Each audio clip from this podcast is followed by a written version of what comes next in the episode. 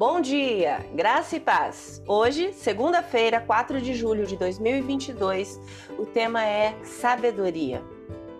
Você construiria uma casa bem feita, bem estruturada sem uma planta?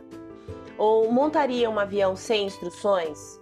Ou ainda realizaria uma cirurgia para abrir um coração sem treinamento?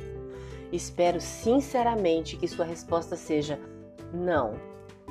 Se quisermos saber como algo funciona, devemos procurar o especialista para obter informações. Da mesma forma, se quisermos saber como o mundo funciona, devemos olhar para Deus. O sábio diz em Provérbios capítulo 9, versículo 10: "O temor do Senhor é o princípio da sabedoria, e o conhecimento do santo é entendimento."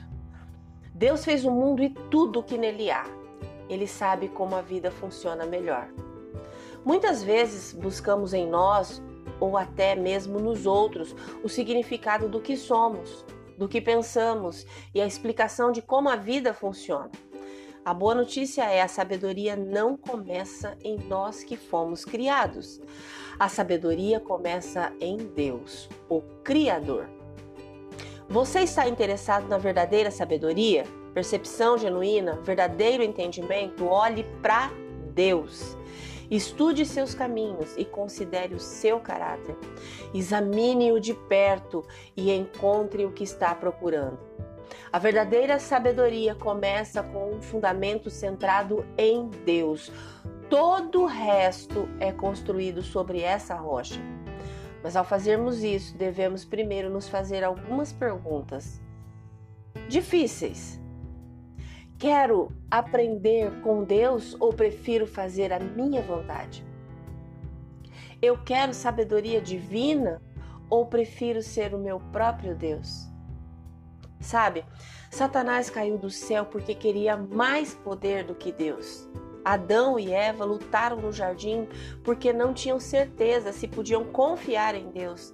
E desde então, todo ser humano se depara com uma escolha: buscar a Deus ou buscar a vida sem Ele.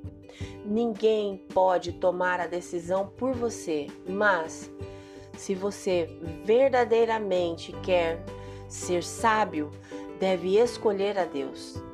Então, agora mesmo, seja sincero consigo.